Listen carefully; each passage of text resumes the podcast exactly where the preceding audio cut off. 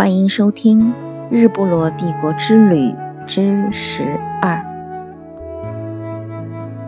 作者顶呱呱，演播每逢佳节。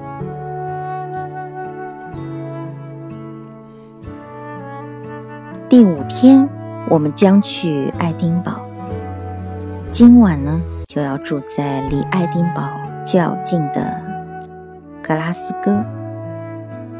从温德米尔湖到格拉斯哥，中间有一个因名字而出名的小镇，它叫逃婚小镇。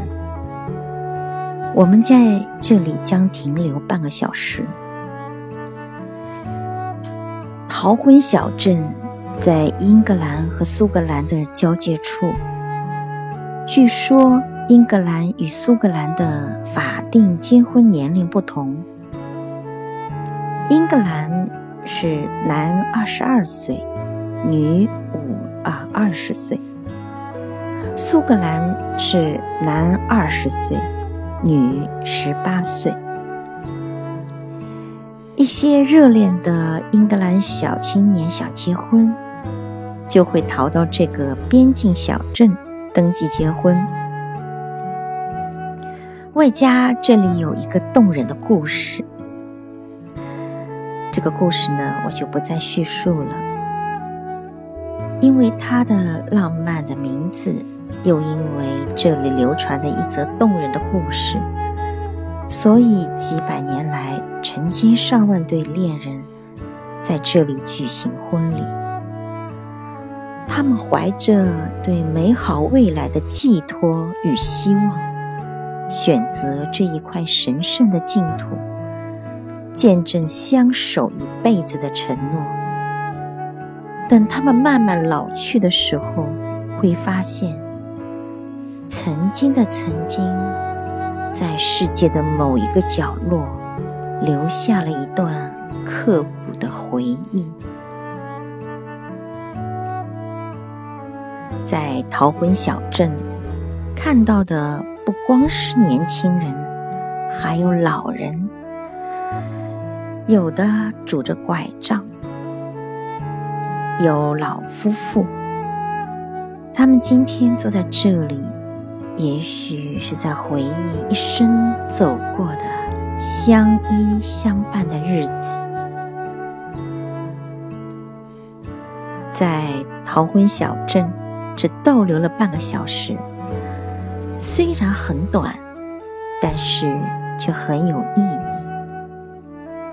一个紧紧相拥在一起的雕塑作品，让所有的爱恋着的和还没有经历恋爱的人都发出了感慨：相爱是多么的美好！这个不起眼的小镇。却是个奇特的地方。每年会有五千个婚礼在这里举行。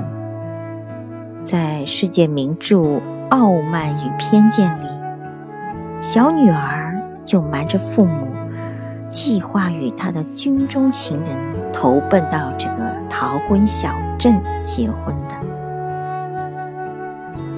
这是一个。走过、路过，千万不能错过的地方。